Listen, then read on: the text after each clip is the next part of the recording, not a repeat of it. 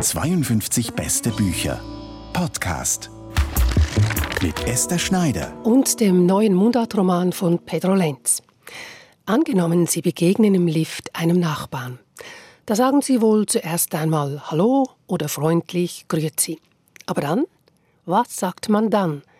Am besten irgendeine Floskel, findet Pedro Lenz, denn Floskeln, sagt er, sind ein soziales Schmiermittel, das einem hilft, nett zu sein.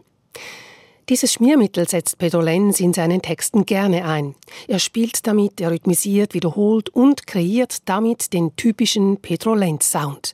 Auch in seinem neuen Mundartroman Primitivo. Da tönen dann Abschiedsfloskeln, zum Beispiel so. Also, in dem Fall ich ziehe mal Adieu zusammen, ich gehe dann auf, habt ihr Sorge gleichfalls. Ciao zusammen, kommt gut heim, sagen aussen, von Gruß, merci, sag auch einen, man sieht sich, kein Seich, bis morgen. Salut zusammen, hasta mañana, domani. Ein richtiges Glier ist das. Und es setzt sich beim Lesen des Mundartromans Primitivo im Ohr fest, gerade weil seine Sprache so mündlich daherkommt. Ich habe mich mit Pedro Lenz über sein neues Buch unterhalten und wollte von ihm noch etwas genauer wissen, wie er denn mit der Mundart arbeitet. Ich versuche einfach so zu schreiben, wie ich den ganzen Tag rede. In dem Sinn sage ich immer, ich mache eigentlich das Gleiche wie meinetwegen Hemingway oder, oder Schön Vergleich. Äh, bei aller Bescheidenheit, nämlich ich schreibe einfach in der Sprache, die ich immer im Ohr habe und die ich immer verwende im Alltag. Geben Sie sich eigentlich Regeln dafür oder beim ja, Schreiben? Es ist so, dass ich mittlerweile natürlich recht viel Erfahrung habe und dann habe ich für mich schon klare Vorstellungen. Ich, ich nähere oft das Wort, auch wenn es ein bisschen anders ausgesprochen ist, dem Hochdeutschen an.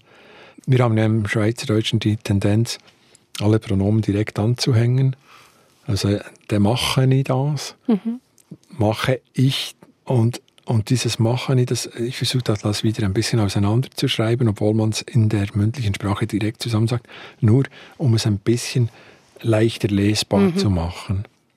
Und ich habe mir eigentlich mit der Zeit so eine Schreibart angewöhnt oder mir selber auch immer wieder Fragen gestellt, warum schreibe ich das so oder so. Und irgendwann hat man dann so wie eine Art Grammatik und dann kommt der Verleger doch noch und sagt dann, uh, jetzt habe ich gesehen, du schreibst beim Verb liegen schreibst du fünfmal lege mit einem G und fünfmal licke mit zwei G. Was ist jetzt, was soll ich jetzt wählen? Und dann muss ich manchmal lange überlegen, weil wir, ich habe dann gemerkt, wir sagen ja auch das gleiche Wort vielleicht nicht immer ganz genau gleich. Mhm. Ist ein bisschen nach Tagesform. Ist ja noch schön, dass man im Schweizerdeutsch auch noch Stimmung schreiben darf. Ja.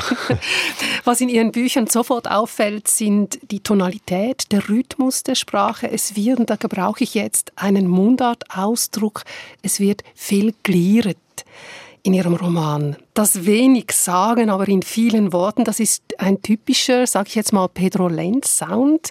Wer einmal in einer Ihrer Lesungen war, hat das für immer im Ohr. Also für mir ging es so, als ich das gelesen habe, habe ich Sie gerade gehört. Woher kommt dieses Glier? Ich verstehe Sprache nicht nur als Mittel zur Übermittlung von Inhalten, sondern auch als, als einfach ein Spiel. Und ich sehe ja das jetzt bei meinen Kindern, die lernen reden und ähm, die mögen das damit zu spielen und, und auszuprobieren, Wörter auszuprobieren. Das vermischt sich so mit verschiedenen persönlichen Vorlieben von mir. Also zum Beispiel, ich wurde als Kind oft äh, in die Messe geschickt. Ich war Ministrant. Ich mag, ich mag das Redundante, das Aufzählende. Gleichzeitig bin ich ja auch Spanisch aufgewachsen. Das heißt, meine Mutter war Spanierin und, und deshalb hatte ich auch ein bisschen eine Außensicht. Die fragte mich dann immer, warum sagen die Schweizer immer, wie geht's? Und dann als Antwort, es muss. Äh, auch wenn es gar nicht mehr geht, es muss.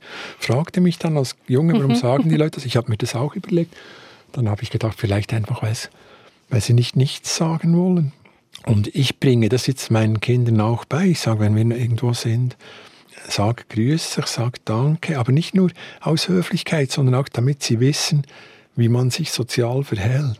Dazu kommt dann, dass ich manchmal beim Reden oder beim Wiederlesen des schon geschriebenen Textes dann merke, soll ich jetzt Lehrling oder Stift oder Lehrbub sagen? wenn ich eine Arbeit mache, eine typische Lehrlingsarbeit. Und im Hochdeutsch sagt eine richtige Stiftearbeit. Aber dann merke ich, nein, nein, Lehrbubenbütz. Dieses Bubenbütz, das hat einen schönen Klang, das Lehrbubenbütz, klingt schöner als Lehrlingsarbeit. Ja, und von einem Lehrling und der Lehrbubenbütz handelt der Roman Primitivo auch. Pedro Lenz geht auf den Bau. Er erzählt die Geschichte des Maurerlehrlings Charlie und dessen Freundschaft mit dem alten spanischen Fremdarbeiter Primitivo. Dieser bringt ihm allerhand bei, philosophiert mit ihm beim Verputzen von Mauern, politisiert ihn und vor allem er unterstützt ihn bei der schweren Arbeit auf der Baustelle. Wie schwer sie ist, hat Pedro Lenz am eigenen Leib erfahren. Er hat in seiner Jugend in den 80er Jahren selber eine Maurerlehre gemacht und diese Erfahrung verwebt er in den Roman. Für mich persönlich, als ich in diesem Alter da mit 17 draußen arbeitete, war, war einiges auch recht schwer zu ertragen. Was denn zum Beispiel? Die Scherze, die man macht mit den Jungen. Und ich war körperlich einfach, ich war noch kein Mann, aber ich wollte längst ein Mann sein. Ich wollte rauchen wie ein Mann und Bier trinken wie ein Mann. Aber ich war physisch noch äh, recht schwach und das hat mich manchmal doch recht an die Grenze gebracht. Seither sind über 30 Jahre vergangen und es gibt technische Hilfen, die es damals nicht gab auf dem Bau. Also heute gibt es keine 50 Kilo Säcke mehr. Die SUVA verbietet es, so schwere Säcke aufzuheben wegen den Rückenproblemen. Und damals war es noch etwas brachialer. Sie mussten auch 50 Kilo Säcke schleppen. Genau. Es gibt einen schönen Satz von Charles, er sagt, ja, Bachsteine und Bücher haben schließlich etwa die gleiche Form und außerdem haben wir beim Mauern viel Zeit zum Nachdenken. Also hat man als Maurer wirklich Zeit zum Nachdenken? Ja, je nach Arbeit, die man verrichten muss. Aber wenn man eben tagelang äh, Schlitze zumauert, da muss man nicht so viel mehr studieren. Und tatsächlich gibt es Arbeiten, die einem erlauben, viel nachzudenken. Und das andere, was, was wirklich auch stimmt, ist, ich habe tatsächlich in der Schule nie gern gelesen und meine Eltern waren recht ähm, besorgt darüber, dass ich nicht gern gelesen habe und haben immer wieder versucht, mich zum Lesen zu animieren. Und erst dieser ältere Arbeitskollege, der hier im Roman so eine Hommage erhält, dem ist es wirklich gelungen. Und ich glaube, dass, also mich zum Leser zu machen, und ich glaube, das hatte damit zu tun, dass er halt eine sehr menschliche Art hatte, mir in Literatur näher zu bringen. Sie geben mir jetzt gerade das Stichwort, um eben auf diese Figur zu kommen, Primitivo. Er verkörpert den Topos des guten, des edlen Arbeiters. Er ist Maurer, schon über 60, er spricht gebrochenes Spaniendeutsch, das haben Sie gesagt. Er trägt immer ein Beret, ist eine Autorität unter den Arbeitern. Äh, er ist bescheiden, genügsam, lebt in einem Zimmer auf der Baustelle, in einer Baracke ohne Dusche und WC. Und etwas muss man sagen, Primitivo ist sehr belesen, er interessiert sich für Lyrik und er hat noch eine seltsame Eigenschaft, er misstraut allen Banken und deshalb hat er sein gesamtes Geld unter dem Bett versteckt, etwa 70.000 Dollar und Dollar, das ist auch wichtig, er traut nur der Währung Dollar. Er sagt, ein Imperium wie Amerika stirbt nie aus. Also kommt diese Figur des Primitivo auch aus ihrer Vergangenheit? Ja, also die, die verrücktesten Dinge, das ist ja oft so in der Literatur, wie das mit den 70.000 Dollar, die sind nicht erfunden. Und tatsächlich war das Vorbild für Primitivo, also der Arbeiter, der da ein bisschen Modell steht, er war ein Mineur eigentlich, aus einer Mineurenfamilie in Asturien. Da gab es viele Bergwerke.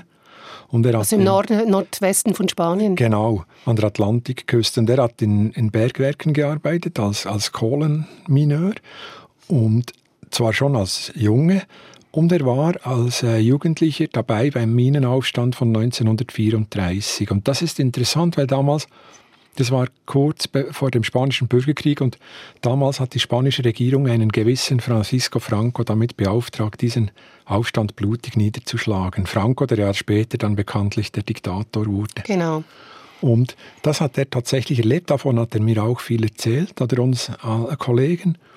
Und ist dann während des Spanischen Kriegs nach Frankreich geflohen, musste dann aber weiter fliehen, weil äh, Frankreich von den Deutschen besetzt wurde, bald einmal im Zweiten Weltkrieg und ist dann nach Kanada ausgewandert und von Kanada später nach Uruguay und Mexiko oder umgekehrt und hat dann irgendwann, als er schon 50 war, hat er dann gehört, in der Schweiz, das war in den 70er Jahren, suchten sie dringend Maurer und ist in die Schweiz gekommen.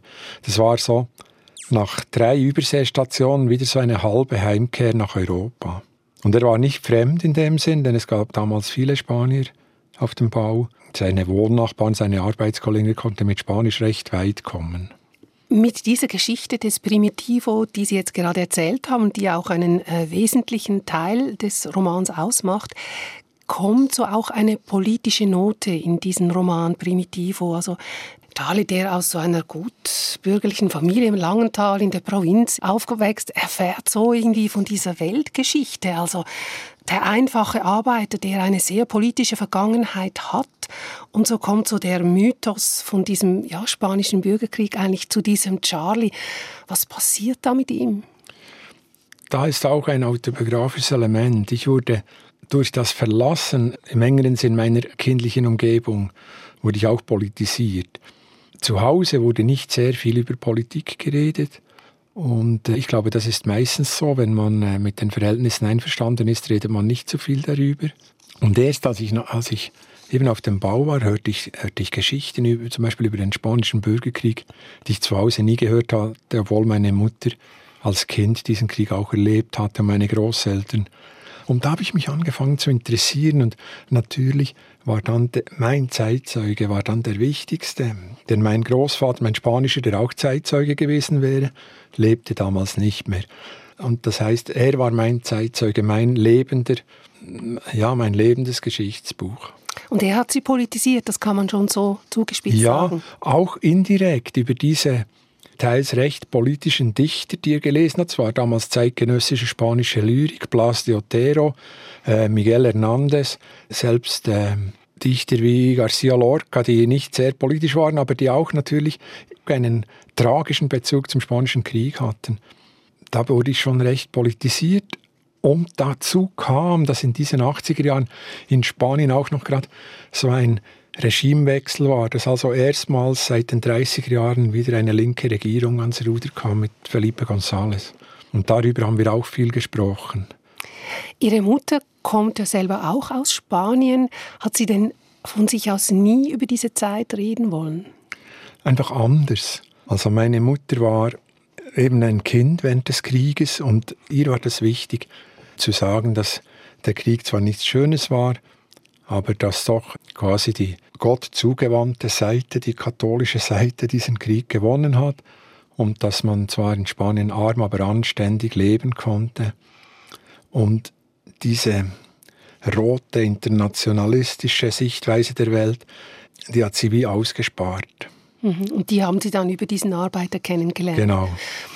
Und dieser Arbeiter, also bei Primitivo, ihrer Hauptfigur, ist das auch so. Sie haben es gesagt, er ist wahnsinnig belesen. Jetzt ist aber dieser Primitivo, musste mit zwölf die Schule verlassen oder noch früher und in den Minen arbeiten. Wie kam er denn zu dieser Bildung? Also wie kam er auf diese Gedichte?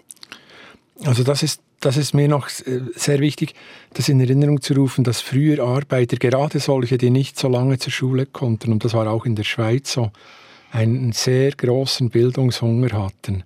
Es gab vielleicht auch weniger Ablenkung. Mhm. Und, und es gab diese Arbeiterbildungsvereine. Ich habe zum Beispiel Bücher zu Hause von Schweizer Spanienfahrern, also von Schweizer Arbeitern, die gegen den Faschismus kämpften im Spanischen Bürgerkrieg und Briefe nach Hause geschrieben haben. Und wenn man diese Briefe liest, und das waren oft waren das Schlosser oder Schweißer oder Mechaniker, dann liest man wirklich sprachlich ganz gut formulierte Briefe. Und dann merkt man, wie wichtig deren Bildung war. Gerade denen, die keinen Zugang hatten. Und Primitivo gehörte genau zu so einer Sorte Mensch, der sehr gerne ähm, bis 20 zur Schule gegangen wäre, aber nur bis 12 durfte. Und die Grundtechniken hat er gelernt. Er war also nicht Analphabet, er konnte schreiben, lesen und rechnen. Und dann war, war sein Hunger nach, nach Büchern war riesig. Und in jener Zeit gab es in Langenthal zum Beispiel einen Spanierclub mit einer kleinen Bibliothek. Mhm. Und da saßen die dann und äh, stritten sich manchmal um ein neues Buch und dann sagt einer, ja, ich nehme es nach Hause, aber ähm, am Montag bringe ich es schon wieder, kannst du es haben?